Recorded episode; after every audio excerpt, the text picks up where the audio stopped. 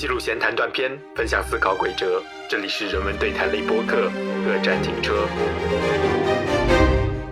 地震这个东西，首先你没有办法预知，然后来了之后你只能是被动的接受，你其实是没有办法做很多准备跟事情的。标题里面的斗鸡马里铃芽的关门，我们会理解为是铃芽一个人的关门，但是其实标题那个关门也可以理解为日本的关门。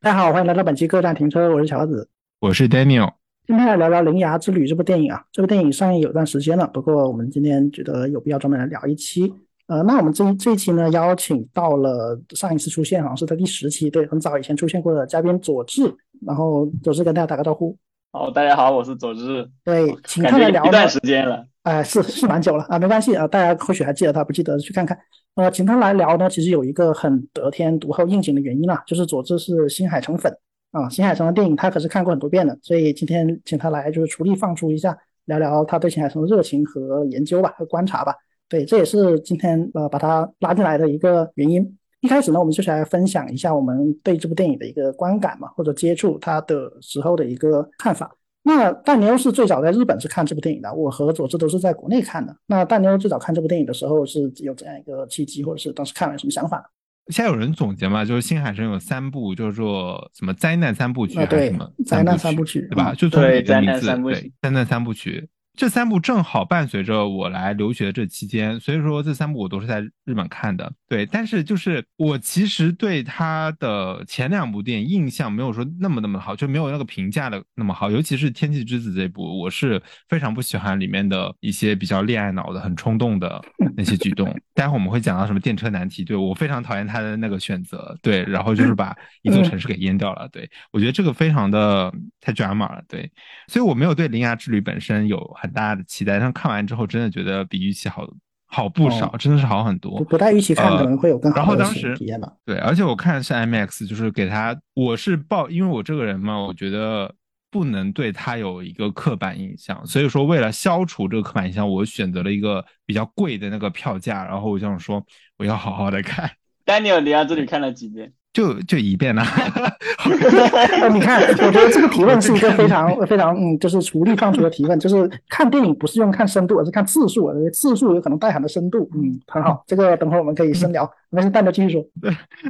好尴尬，就真我因为我电影我我很少会二二刷，就一般二刷的话，我会隔个几年，就不会马上。刚刚看完之后，我发了一个朋友圈，就是有夸赞他嘛，对，确实比预期好不少，而且我觉得他是。新海诚作品里面最具社会性的一部，对。然后因为因为当时我刚刚去过，去年十一月嘛，刚刚去过这个三幺幺，就是东日本大地震的这个震灾区，是去了宫城县，有个叫气仙沼的地方，是海啸袭击非常非常严重的地方，就是那个城市差不多一半，呃，这个街区都被海啸冲毁，然后现在是重新建筑的，看的还蛮有代入感的。你是先去震灾区才看的，还是看了以后才去灾区的？没有，先去了灾区，这部电影才上映。啊不啊！我去灾区的时候，这部电影已经上映了，但是我还没有看，我我完全不知道这部电影讲什么。对对，我对，其实是个巧合，是个巧合。就是说，你如果去过，或者说你对这个地震啊有一个亲身体验的话，看这部电影肯定会不一样。有唯一觉得有些瑕疵的地方，就是它里面还是有一些镜头，或者说有那种为了二次元宅男这些群体去适应那种镜头，有些不是说特别好。但具体什么镜头我就不具体举例了吧。对，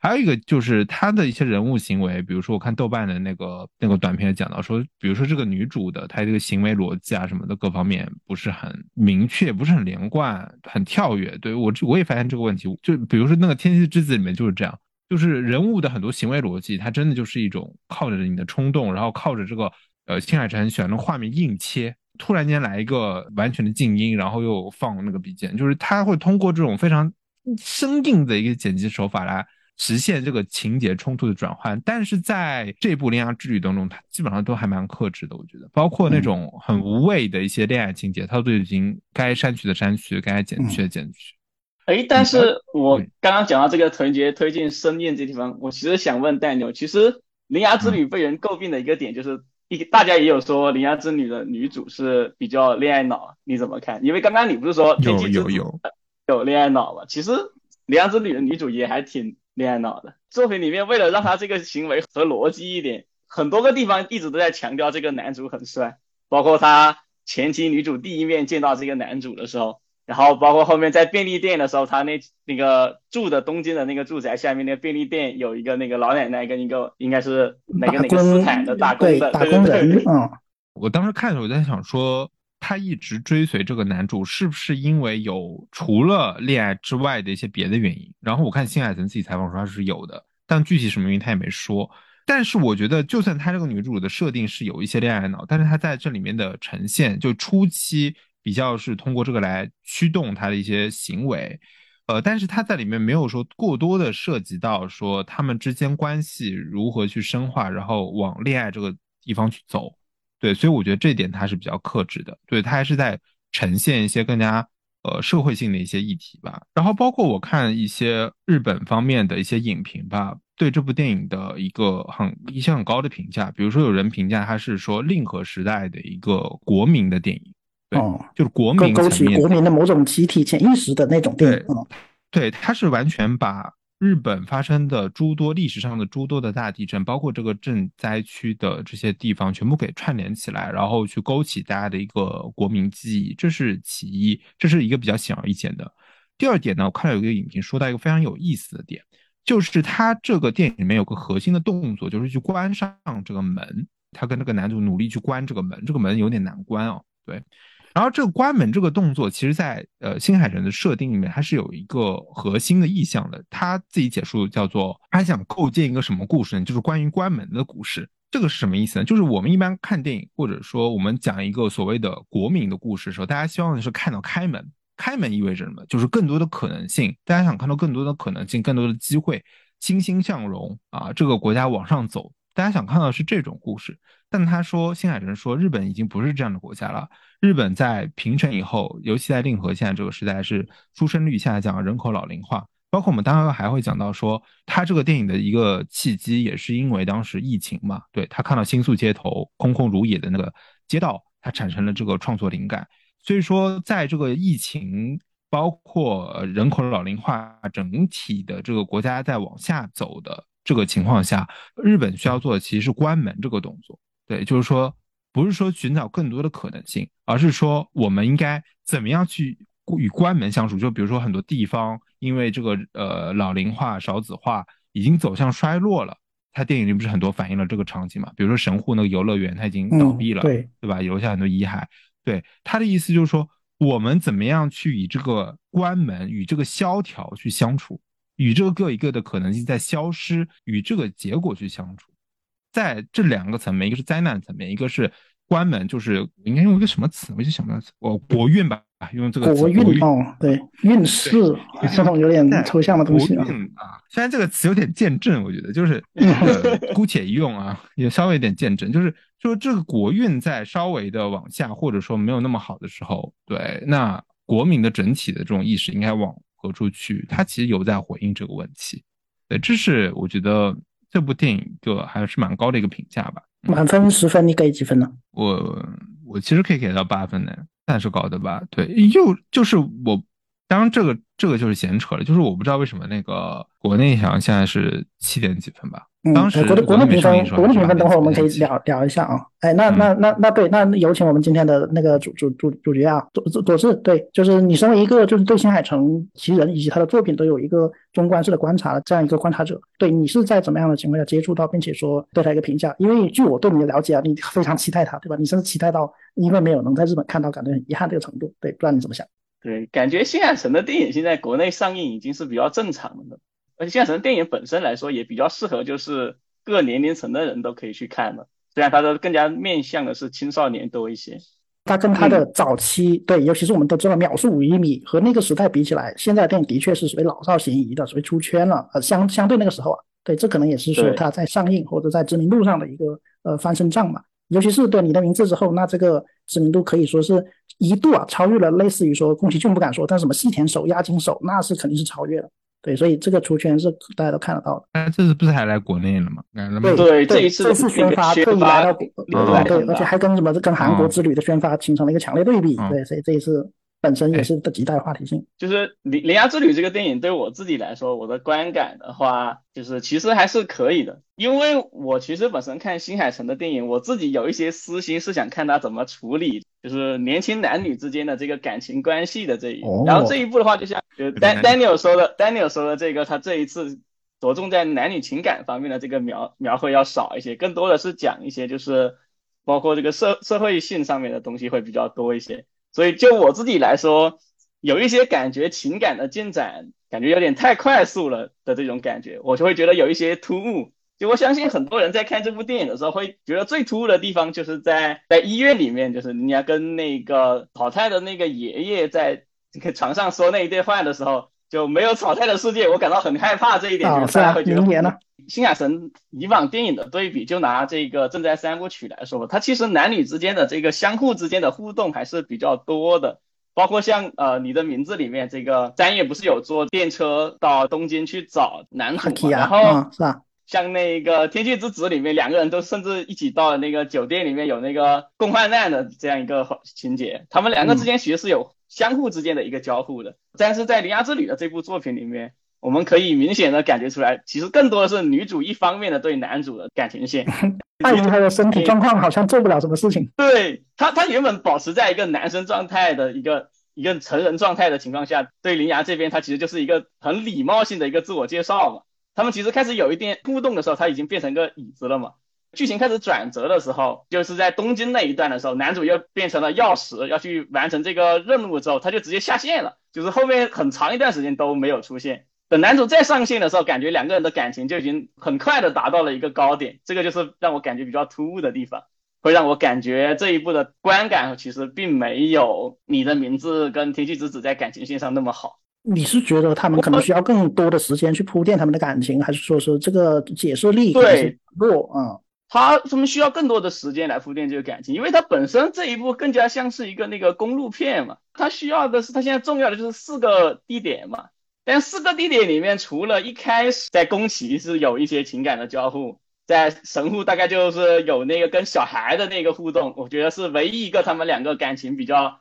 能够凸显他两个感情变好的一个点。后面就几乎是没有交互了，就到工程就已经快结束了。呃，神户那里有那个他们在摩天轮的大战的那一场，那一场还是蛮精彩的。就是说到东京那个时候，呃，就容易陷入一种比较机械降神吧。因为东京那里有一个设定是说，铃芽去到草太的家，对，看到他的生活状况，这个是比较有象征意义的。因为一个人让你去看到他的私生活，看到他的私密空间，对，这个本身，呃，至少在我理解的日本人那他们那里是一个很大很大的一个。开放的一个展开了，对，所以如果非要解释的话，那在这个意义上说，哦，他可林芽这样一个新海诚喜欢用的那种所谓乡下姑娘的这样一个形象，有可能就很容易陷入 对这样对这样的这样的一个冲动吧。因为我也有一个观影的一个原则啊，就是说很多影片解释不了的东西，如果非要用脑补甚至是看设定才能解释的话，那这样是不太成功的。对，虽然解释权都在每个人身上嘛，但是说嗯，因为每个人的补资料的这个能力不一样。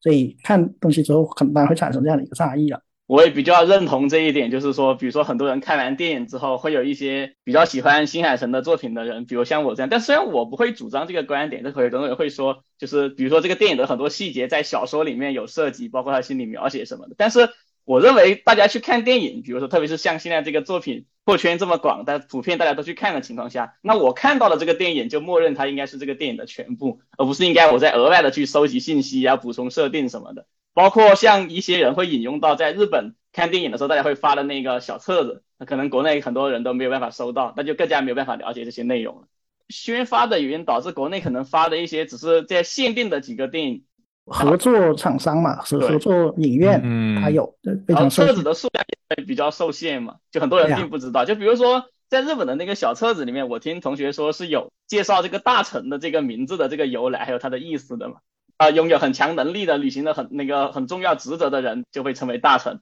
还有一个就是就是大神嘛，就是那个呃，那很大大神，卡米亚是吧？对，欧卡米亚就是那个。呆金那个大神的那个意思，他就是说超越人类的力量的一种生物嘛，它是有两个这个解释的在里面。但是如果我们国内观众去看的话，包括你去看字幕也好，后面哪怕你去看中文版的小说也好，你也只会看到大上一个就第一个意思的那个大臣，就是普通的那个臣民的那个臣的那个大臣，就会少很多信息。哎，那你你在观看的时候，你带了多少这样的前置信息呢？除除了你对于现在从前面作品的这个认知以外，你对于本这个电影来说，你有什么之前的一些东西吗？因为因为我是看了不少讨论才的，包括日本那边的讨论才进去的，本身就已经带入了一个这是一个公路片，首先呢这是关键词公路片，第二这是一个讲地震创伤的。对我有了这两个关键词以后，其实很多东西我可能自己脑补合理化掉了吧？对，这也是在看之前的一个前置工作，对不对？不知道在你看之后你是带着怎样的一个前置工作进去？我认识新海诚的时候，就是通过他的画面嘛，就是我喜欢他的画面，被他的这个画面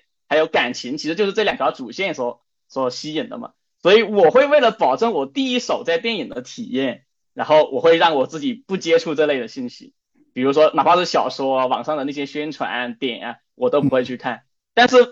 主要的情节提要我会看一眼，大概他想讲一个什么故事，就是这样到这个程度。可能我了看的最多、了解的最多就是那首主题曲，我觉得那个旋律什么之类的，它还挺不错的。主题曲这个这个滤镜也是很强的，因为你你都不知道那个，但是你就听那个歌，然后你的脑中就很熟悉的旋律，它那个嘟嘟嘟嘟嘟那个旋律啊，就是当时大街小巷都在放嘛，就是那种很多那种二次元店都在放。对，然后这个时候你哪怕不知道内容，但是这个旋律可以勾起你一种情绪，这个情绪是你看电影的一个基础。当时我觉得这个肯定有加分，这个有加分。他其实跟他这一座那个镇魂的主基调还是挺像的，一开始那一段很口合。嗯，是啊，日本神话的那个那种使命感吧。所以，所以我后面看电影的时候，为了保证这个情绪还有画面的这个享受，我跟 Daniel 的选择其实是一样的。我也是选了一个，就是我这一附近能找到最好的影院的最好的影厅。对，这也是冲着它的特点去的嘛。嗯，不过刚才我说到，就是当我们在看新海诚的作品的时候，很不可避免的吧，因为新海诚这个是他是一个个人。风格非常强烈的一个导演，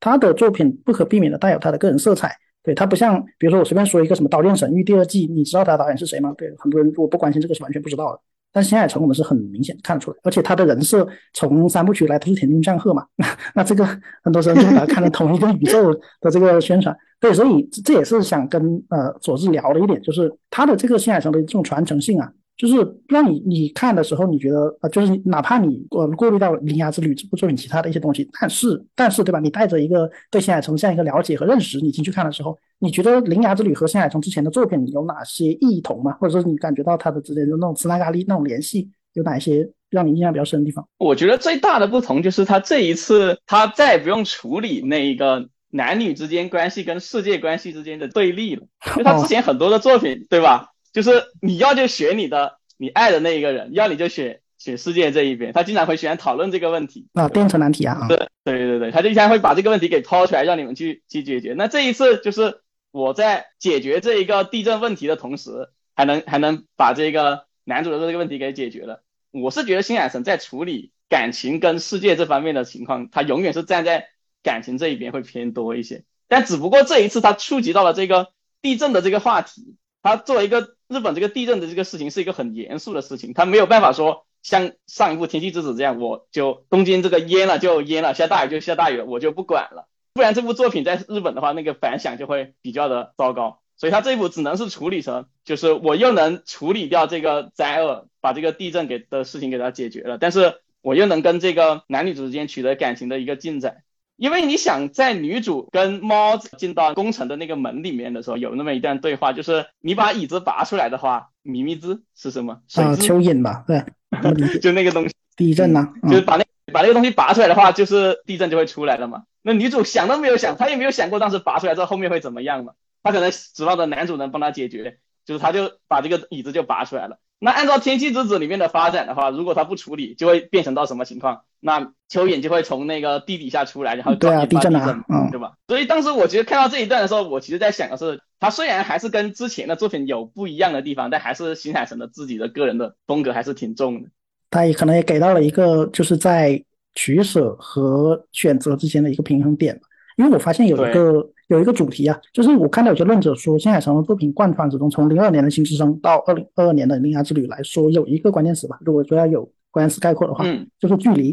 不知道你感受到没有？《新之声》那很明显的，这个看过《飞跃巅峰》都知道是距离。云云之彼端，云另一方，从标题就看出距离。秒五就不用说了，那个那个改闸口，那个电车口。然后呃，追逐繁星的孩子，哎，追逐繁星的孩子很有意思啊。就是我也看到有人说，《铃芽之旅》它的模板，这个跟追逐繁星的孩子很像的。比如说都是女性主角，然后在开头丧失了家人，然后有一只猫很像。还有一个长毛帅哥，然后这个帅哥还保护女主，还受伤了，然后还都还死了，去到死后世界，然后最后有一个跨越生死的成长结局，完全一致，好吗？所以，而且而而且前半段的时候，女主也帮那个男男生。包扎了伤口，是啊，而且还有只猫，所以所以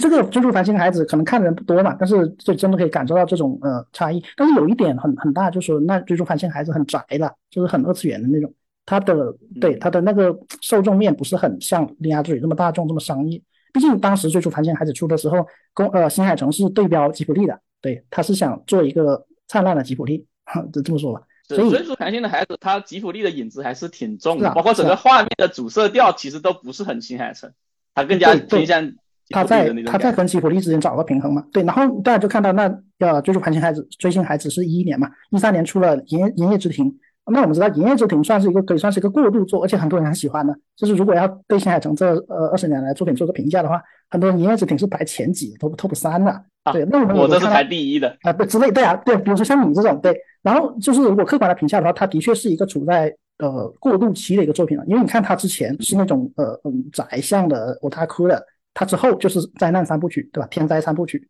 所以它这个地位是不能忽略的。而且，嗯，我们知道《炎夜之庭》里面那个花泽香菜对不也演了，那花泽香菜才是新海诚劳模。对，所以就是在这样一个呃跟市场这样一个妥协或者说是结合的过程中，新海诚也逐渐有他自己的那种答案和问题意识吧。对，而且刚才说到电车难题嘛，我觉得这个是向来是日本动画或者是日本作品里面一个永恒的话题啊，而且这个很容易引起人的争议。为什么呢？因为我们知道电车难题很多时候我们的判断不是基于理性，而是基于感情，对吧？如果你对那个电车难题里面那个被牺牲那个是有感情的，你就会坚定的站在那一边。那反过来，对吧？如果你对他代入感情不够，你觉得那肯定把它牺牲掉最好。对，就就是这么一个很残酷的一个现实。当然，最完美的解法当然是我全都要啊，既要又要。所以就是像刚才说的《天气之子》啊，我看到有一个很有意思的观察方式方向，就是不知道你有发现，新海诚这二十年来这所有作品里面，《天气之子》是唯一一部男女主有充分的时间相处的作品。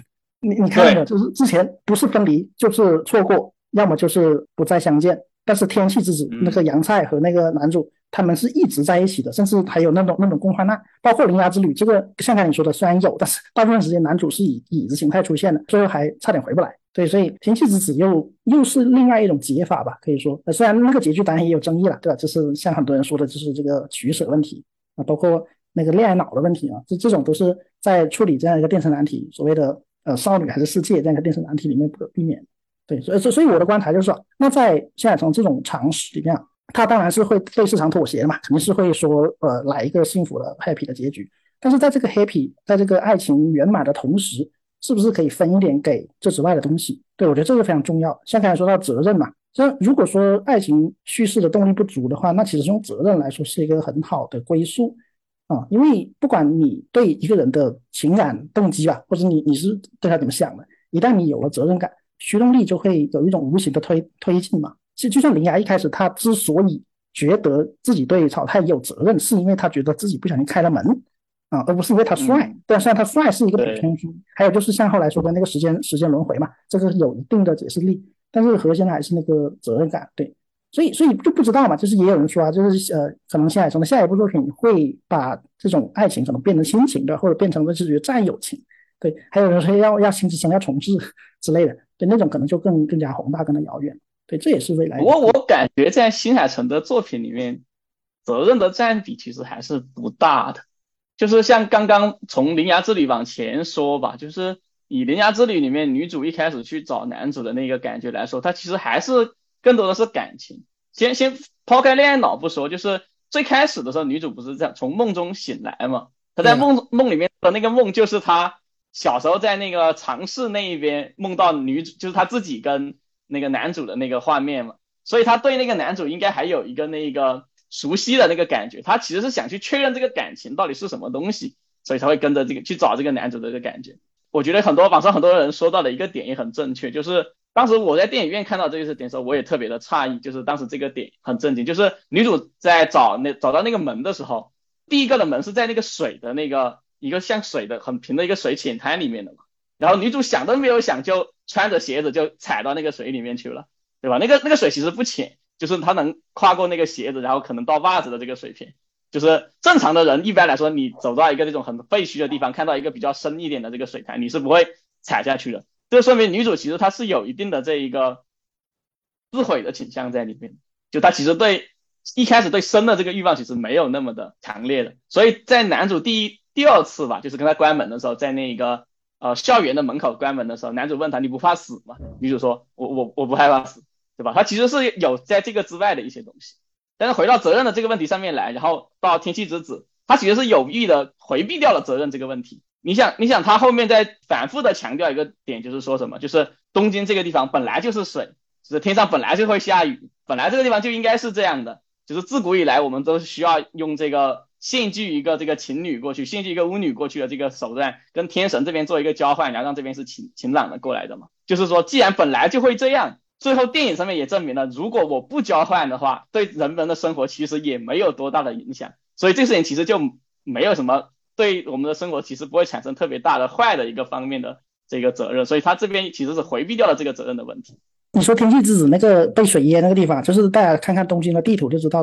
本来他们住那个上野那一边本来就是浅的，最后被淹了，正好是那些浅。然后他们搬去的恰恰是东京西部那些有山的高的地方嘛，呃，这这里就可以弱化那个天灾的那个威力嘛。呃，而这一部你看这里它的地震，首先它是基于呃这个日本历史上的一些大地震，比如关东大震灾、三幺幺大地震这些真实存在的这个创伤的。对，所以这个在弱化人物的这个动机上面，就和天天子不太一样。对，天子那个那个灾难的确是很大了。对，那个灾难比嗯你的名字和铃芽之旅这个都要大一点。但铃芽之旅这个灾难没发生啊，它是一个未未发生形态。对，所以这里面可以看出呢，天气子那个设定很讨巧。但是天气之子里面的那个灾难跟那个现在铃芽之旅这个灾难的有一个不同的，就是大雨这个东西，大家都知道，就是我是能够想办法就是躲避或者尽快处理掉的嘛。但地震这个东西，首先你没有办法预知。然后来了之后，你只能是被动的接受，你其实是没有办法做很多准备跟事情的。就如果暴雨哪怕它涨得很快，对吧？就是说涨很快，但是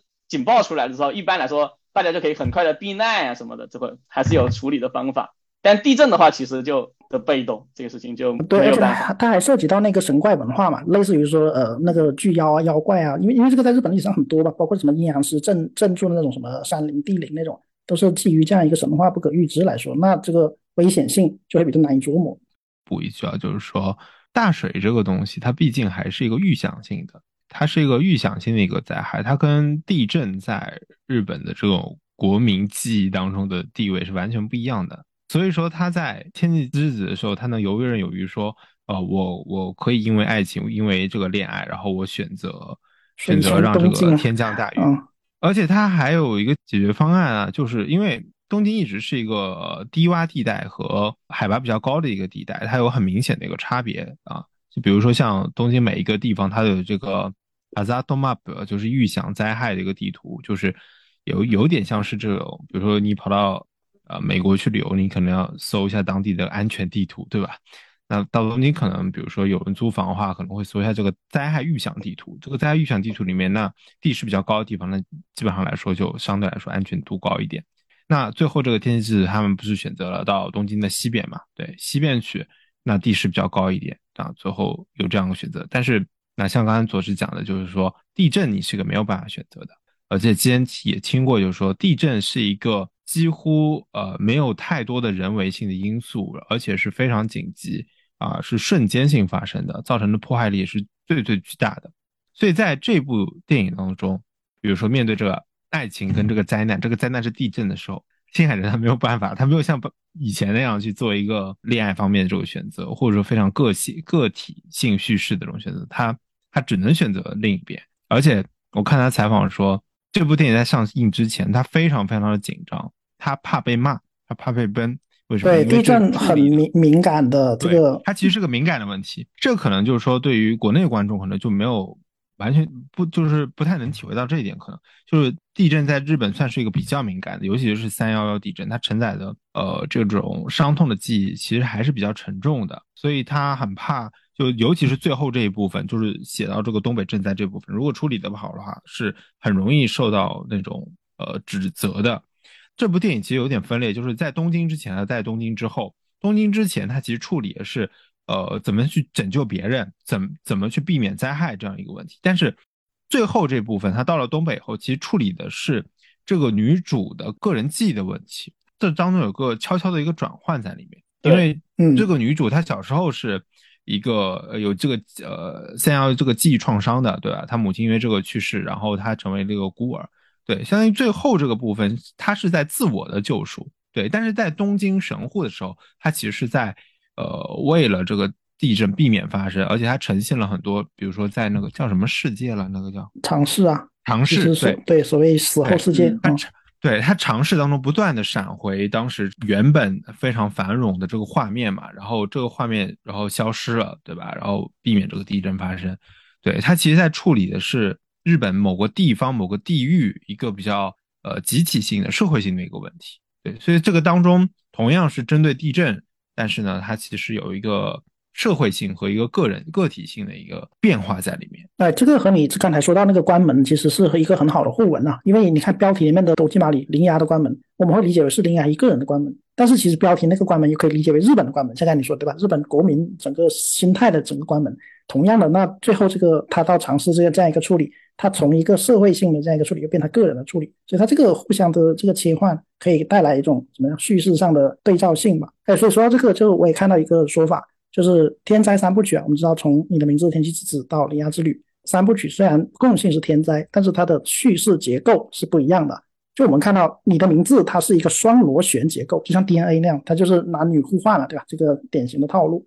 双螺旋结构。那到了天气之子，它是一个矩形结构，为什么呢？因为因为它它不是四个人嘛，男主杨菜还有那个收养他那个那两个人，这个事务所那个，它是一个矩形结构。但是到了这个铃芽之旅，它其实是一个单线叙事，就是铃芽为主的叙事，其他比如包括凳子、包括姨妈，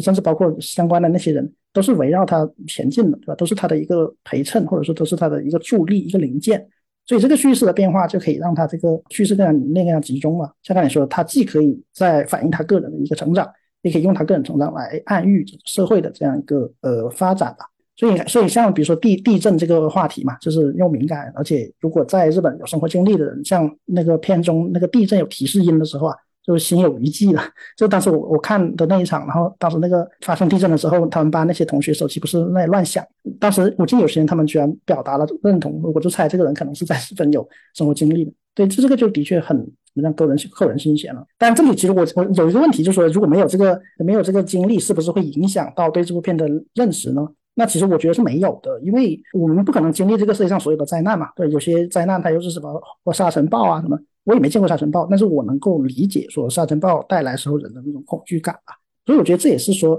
像现在从自己在访谈里面说的，他愿意用这样一个商业的，甚至有点娱乐的形式去描绘说一种集体创伤记忆的时候的一个想法啊。但尽管这个像你说的，他是要小心翼翼的，但从结果来看还不错了。呃，你刚才说到就是创伤记忆嘛，就是就算。不是地震，其实我们每个人或者说每个地方，它其实都有的，对，它其实都有的，在这个契机里面，只不过是或多或少的一个问题。那可能说，比如说像国内，它有个地域性的问题，比如像四川啊，是地震多发的一个地方嘛，所以我觉得它是一个比较共性的一个问题。但是呢，可能就是说，呃，一般来说，这种灾害它不太会成为一个比较敏感的，或者说比较难以言说的，对吧？难以叙述出来的一个问题。因为之前我也讲过那个冰口龙介嘛，他做那个纪录片的时候，那有些问题确实是很难很难去回答，而且非常沉重。问那个当事人的时候，那还有一个点呢，我想说一下，就是我看呃日本这边有对他的一个批评，就是说他其实没有涉涉及到说关于三幺幺地震一个最核心的、最敏感的一个问题，其实是福岛。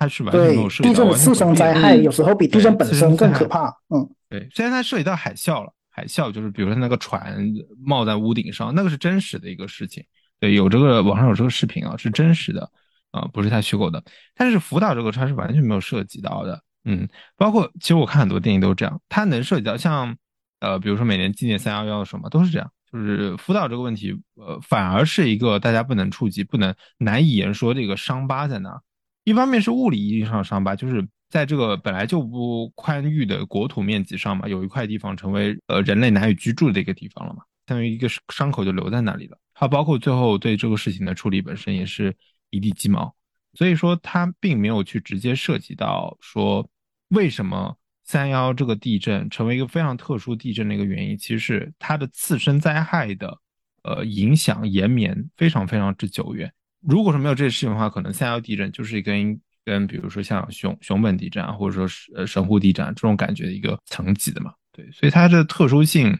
在这部电影里面表达呢，它也是选择了一个比较保险的 一个比较保险的一个范围内吧，可以这么说。对，这个一点也是我觉得这个电影有一些遗憾的地方，就是它它有这个地震，这地震会造成很大的灾害，可能会有的人受到很大的一个创伤。但是他最后描绘的，按照女主她自己慢慢走出自己的这个心理的这个心结来说的话，他其实还是想说，虽然他震了，但是我们还是得好好的活下去。但是其实他就回避了关于这个日本震后这个重建的这个问题。他可以看到，在那个尝试的那个地方，还是能看到当时就是毁坏的那个场景，比如说那个很标志的那个船在那个建筑上面这一点，嗯，就到现在为止，那个地方还是保持着现在这个样子。后面国家应该对这个事情怎么办？呃，然后当地的政府对这事情应该怎么办？上面都完全没有涉及到，这一点是让我觉得比较遗憾的一个点。回到刚刚前面小盒子说的那一个。就是虽然我们没有感同身受的话，但是我们可以理解这个事情。其实我对这一点其实是有一些疑问的，因为我们可以看到，在国内跟日本对这个电影的评价的一个两极化上面，就是我感觉有一个很重要的点，就是在日本看这个电影的观众，其实就是因为他对地震这个事情非常的感同身受，他就能理解里面这个地震发生这个事情对于他们来说是有多严重，然后这个伤害造成的是有多大。所以他们才会对这个事情非常的共情，但是国内的话，可能哪怕是在四川有地震，但是中国毕竟那么大一个领土，很多地方，比如说像现在中国南方两广这一边，可能它就不怎么地震。你说让我去感同身受一个地震，它对造成一个影响，那它这个事情是很难的。另外，而且它其实哪怕你作为一个留学生到日本去留学，你对地震的体会。跟当地的人，我觉得应该也是不一样的。它有一个重大区别在哪里呢？就是说，你作为日本的一个居民，你的家、你的亲人都是在这块土地上的，而你自己作为一个留学生，你永远是有退路的。那日本震得再厉害，你知道，只要第一波那个震灾害对你没有影响之后，你就可以坐飞机啊或者交通工具，你就可以离开了。这个土地的损失对你造成的伤害并没有那么大。但是，一旦日本造成地震之后，它就是。实实在在的土地也减少了，房子也没有了，我没有可以退的地方了，我将来的生活都成问题了，所以这个感受就会完全的不一样。这就是为什么当新海诚把这个事情抛出来的时候，日本的国民都认同这个感觉，都觉得啊，虽然我们遭到了可能会将来会遭到这样的伤害，但是我们还是得努力的活下去。包括这个作品跟他之前，就是你提到那个繁星的孩子里面，就是那个老师跟他的爱人那一段，也有一点相似的地方。就是那个爱人最后不是没有选择复活跟他一起走嘛，嗯，对吧？但是那个老师你自己还是得活下去啊，对不对？你虽然失去了重要的人，但是你还得继续走下去。这一点，那这个点是他没有变过的一个地方。就如果你要给一部这种类似于说追寻生死啊，包括呃家的家国命运啊这种题材的作品，给他一个答案的话，那其实这个答案其实求出内心的嘛。因为像刚才我们说那么多，我们就可以看到，包括我当时很强的观感，就是最后问题没有解决。真的就是呃，女主把凳子传承给了她的过去啊，对，她的小时候，她的过去，然后啊，就这样嘛？那如果她的过去拿到这个凳子以后，可能如果从从某个世界线的理论来讲，她可能走上了不一样的道路呢？这个凳子是很虚的，虽然它的确是一个象征，是一个意象，但是这个凳子并不解决任何问题啊。包括这个呃，叫什叫什么？就是我一直想吐槽的，他这个钥匙，就是他这个叫什么除除证师啊、关门师，他这个职业。它这个职业没有形成一个系统化，比如说国家化，像什么《鬼灭之刃》那样的国家化的、系统化的、体制化的这样一个脉络的话，靠一个嗯还要考教师资格证的这样一个住在东京公寓的个人去维持的话，是很难做到说未来呃有一个什么改善的。因为你想，那这个钥匙如果它又又拔出来又松了怎么办？下一个搞破坏把它又破坏了怎么办？那草太如果他没有他忙起来，或者是他他他有什么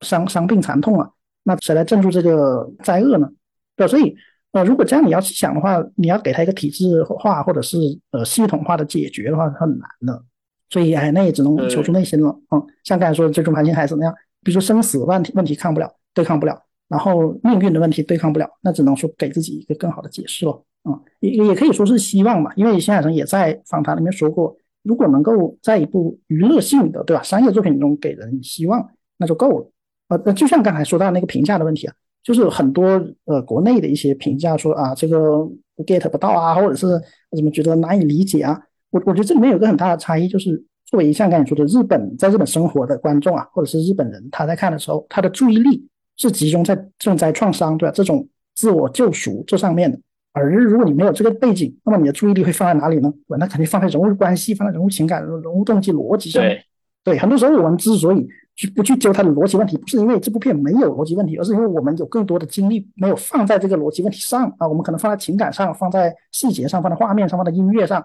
啊。但是如果你都不能放在这上面，那你只能放在逻辑上了，那你就会说啊，那那的确很多问题啊。这也可能是在看影片的时候的一个很大的差异了啊。那我觉得这都可以理解。从叙事和整个就是接受基础上来看的话。如果把它呃罗列出来，那其实是很很好的一个讨论观点啊。我刚刚就想说，小豪子刚才吐槽的那个事情，也是我在看这个电影的时候，脑海里因为一直想，大家知道今年那个春节的时候不是《流浪地球二》上映嘛，所以我在看到这个片子的时候，那个闭门师这个职业的时候，我的第一反应其实是，作为一个灾害影响如此之巨大，跟整个日本关系如此的紧密的一个事情，然后这么重要的一个职位，居然只有一脉人在做。我当时心里面脑海其实想的是，如果这是一个强有力的一个管控的话，那他应该是跟国土安全局的人，对吧？做一个这个合作吧，对吧？至少我有一个，哪怕我不能靠这个电车来移动吧，我是要跟国家的交通工具，什么火车呀、飞机啊，对你应该给我个公务员的编制啊，然后我们跟着一帮工作人员到那里，你就负负责锁门嘛，我们帮你负责调查哪里可能会出问题嘛，比如说今天这里有有证吧。然后明天我这边就打电话，赶紧让你就过去嘛，对不对？而不是这样，像男主他就像旅游一样，就我荡荡荡到这个九州这个地方，然后发现，哎，问一下你这个有没有没有门呢？对吧？当时他也不知道这个地方可能会不会地震，对不对？对，他是抱着试试看的心态去的。对啊，这个动机就很很偶然，就很奇怪。呃，就说那个呃，我是看额外的设定补充啊，就是他这个关门师的传承是隔代传承。这也就是为什么男主的爷爷是关门师，他是关门师，他的父亲是神隐的，他的父母是神隐的，这这也是一个这个传承比较可疑的一个地方。我那本小册子里有讲这一点。对啊，而且他那个男主就扮演了很多这种工具人角色啊，就在那里解释设定啊，所以他整个人物形象也没有特别的丰满出来。对，因为他承担了这个叙述的功能嘛，相当于说是。是啊，就是像他说，他是灵牙成长的一个部一个零部件啊，就他大部分时候正又是以凳子的形式形态出现的，嗯，有点像是呃未来的灵牙把这个凳子以及和这个男主相关的一切就所谓羁绊的磁纳咖喱传承下来，呃，让就是小灵牙长大的这样一个工具性的东西。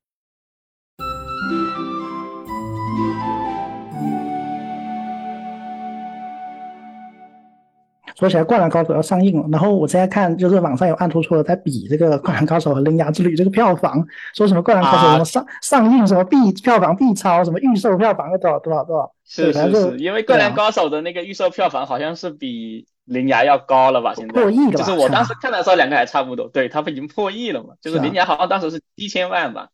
我当时有印象的话，哎哎，我我很蛮蛮好奇这个受众这个东西的，就是那你说《灌篮高手》它的确是一个国民 IP 嘛，但是你看这这个《三王之战》又是新的重置声优都换了，然后毕竟也时过境迁那么多年了，它的号召力如此之大，甚至还不如所谓新海诚爆款，因为因为在我的观念里面，新海诚这个作品，他对所谓一般观众所谓老少咸宜的程度，它的门槛是远远低于《灌篮高手》的，尤其是《灌篮高手》的剧场版的。对啊，这这个这个是毋庸置疑的嘛。过你看灌篮高手剧场版，你没看过，你不知道《灵魂华道流川枫》，你你去看什么呢？但是《铃芽之旅》你没看过，对啊，灾难三部曲的前两部也无所谓。而且而且最好玩就是这个《铃芽之旅》，呃，某个意义上它是平行宇宙。为什么？因为东京已经在《天气之子》里面被淹了，而在这里的二零二二年的时间点，东京还是好的。对，所以从这里就看得出它是平行的嘛。因为因为《天气之子》它它跟你的名字是同一个宇宙的，对吧？它的人物都是重复的。嗯，对，但但是他甚至能在里面看到长大之后的男女主，只看到什么哈哈子香菜配音是吧？这个声优宇宙，对，所以所以这个这里面可以看出来，就是嗯，新海诚他也是在试图做一个所谓切，你说切割也好，你说就是去门槛化也好，这这这有我也蛮有时候也蛮好奇的，就是新海诚他自己在这种动画电影出圈的这个这条路上吧，其实他也是现在摸到了他的一个。策略，因为你看他早期那些电影很二次元的，连声优都请二二次元声优。他现在好像找的配音都是一些啊，是艺人嘛，就是尤其是新新人艺人。一方面是塑造所谓青涩的感觉，呃，另一方面是带动更多所谓圈外人去看。而且他这一种的呃配音，其实跟他现在就是你说的这一个他要破圈做的这个模式，还是有一定的可取之处。就是他现在不是喜欢描绘的，就是我身边的场景，对吧？给它描绘到动画电影里面去，然后让动漫的角色来演绎这个在你们最熟悉的场景里面发生的事情，对吧？然后让你们思考，就是会产生一种感觉，就是你在这个环熟悉的环境里面，如果你是这个男女主，你会做什么选择？为什么很多人觉得这个《天气之子》跟那个你的名字会觉得就是比现在这一部的《铃芽之旅》更有意思？因为大家如果就是熟悉日本的话，看日剧看的比较多，熟悉日本动漫的话，你肯定对东京是最熟悉的，对不对？他之前也 对吧？新宿的那一块。很多人可能连那些建筑都都一个个能点出来，一个个那个门面的面牌，他知道啊，这是哪一家店，对不对？里面那个新宿的那个外劳，基本上我觉得不光是住在东京留学的人，去东京旅游基本上都会见过，就是那个托货新宿托货 那个那个那个麦当劳根本没有日本的店员在打工啊，对啊，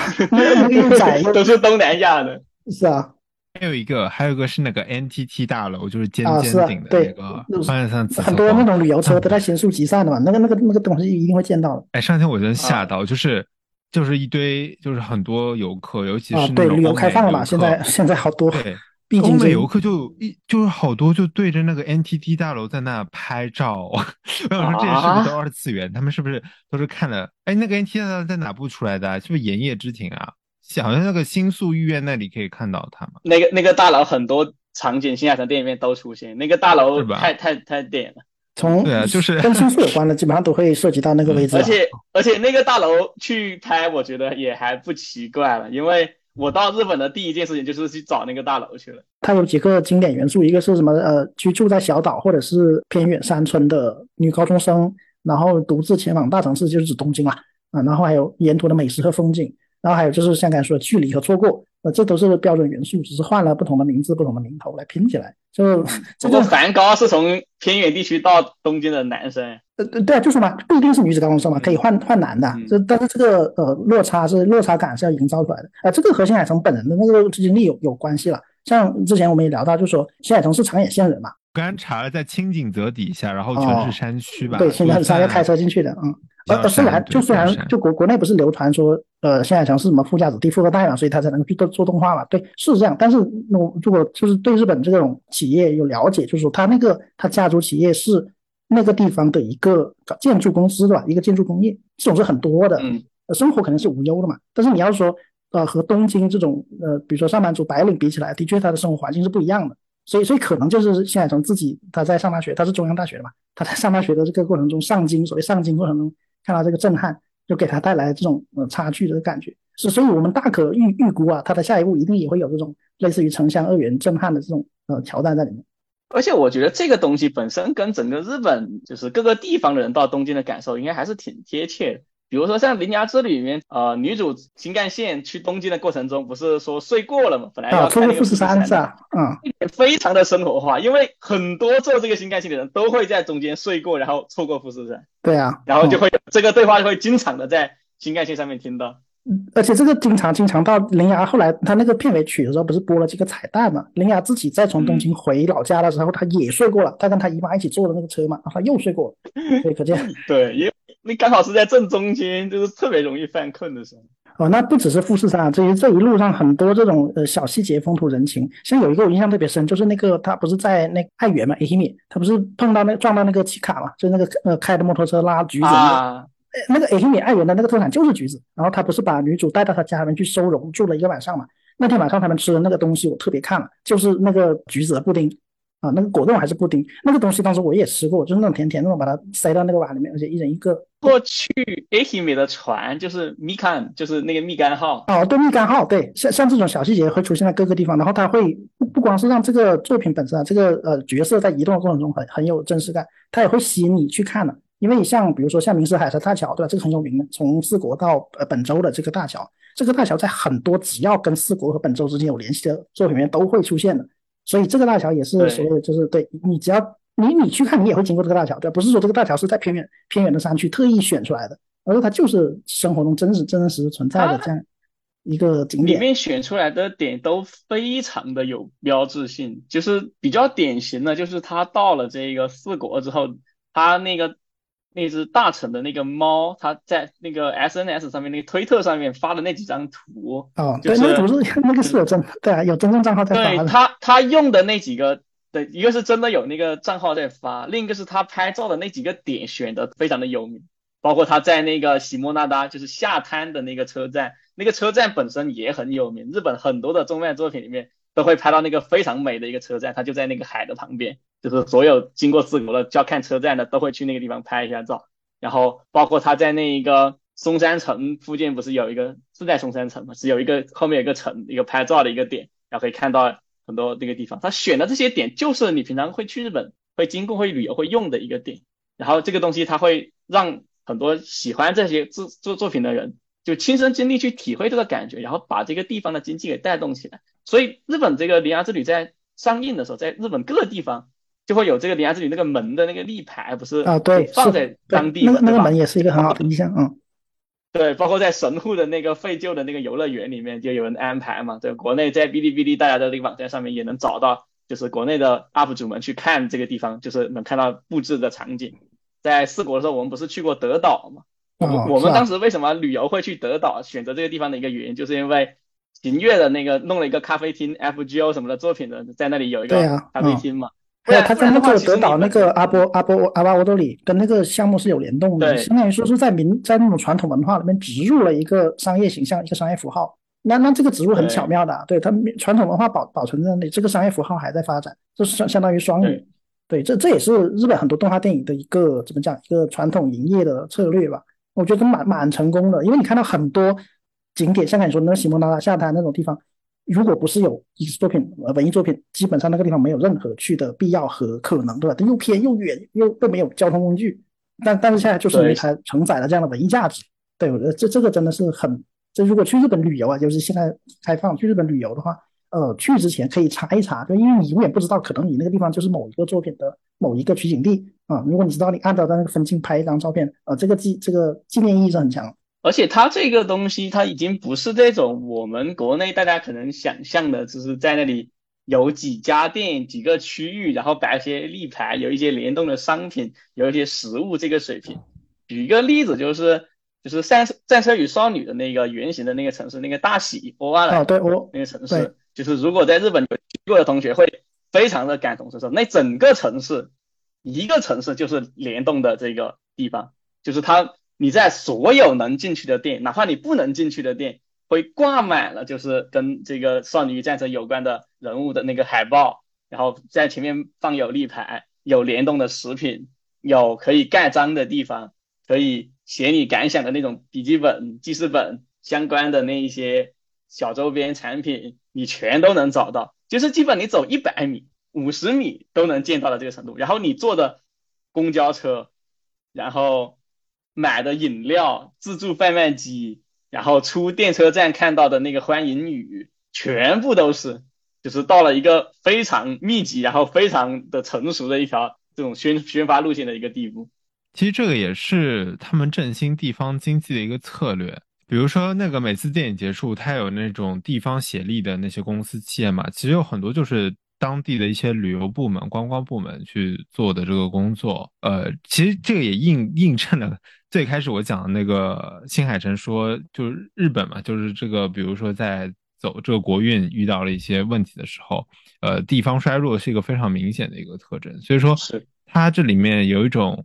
通过这个电影，它其实也在做一些事情，对，让这个地方去振兴啊，比如说去，比如说像四国啊这些，对，其它它其实并不是一个观热门的观光旅游地，对，但是通过这样的一些。各种样的这些动漫产品啊、文化产品啊，它就营造啊这个地方的一些特色，让更多的人知道这个地方。对我觉得这其实，呃，就是说这个电影本身就在去回应它的一些理念，对，回应它的一些关切的部分。好的，那今天我们也聊了很多啊。今天我们邀请到了这个新海诚专家佐治啊，来我们分享他对新海诚理解以及他对这部电影的看法。不，你你不要说专家，你说啊，爱好者，爱好者，爱好者，对，因为佐治曾经是为了看新海的电影看了好多遍的，对，看到我们都比较震惊的，对，而且他去日本的一个动机也是新海诚嘛，对。好，那我们也分享了各自的观看体验，然后最后我们讨论了这个呃动画电影和社会关怀的一些议题吧。也可以看到，就是《铃芽之旅》也不仅仅是说简单的一部讨好商业的群群众的一个二次元作品，我们完全可以对它做社会层面的解读。对，也希望大家能够有更多认识这部电影的一个契机吧。好，那今天我们大概就聊到这里。如果大家看了这部电影有什么想说的，也可以分享到评论区啊。如果还没看，那你可能也不会听到这里了。好的，那今天我们就聊这些啊。你正在收听的是一档有关读书、语言、社会文化的对谈类节目，也欢迎你在各大声音平台订阅我们。欢迎在爱发电小宇宙上为我们打赏。好，那我们下期再见，拜拜，拜拜，拜拜。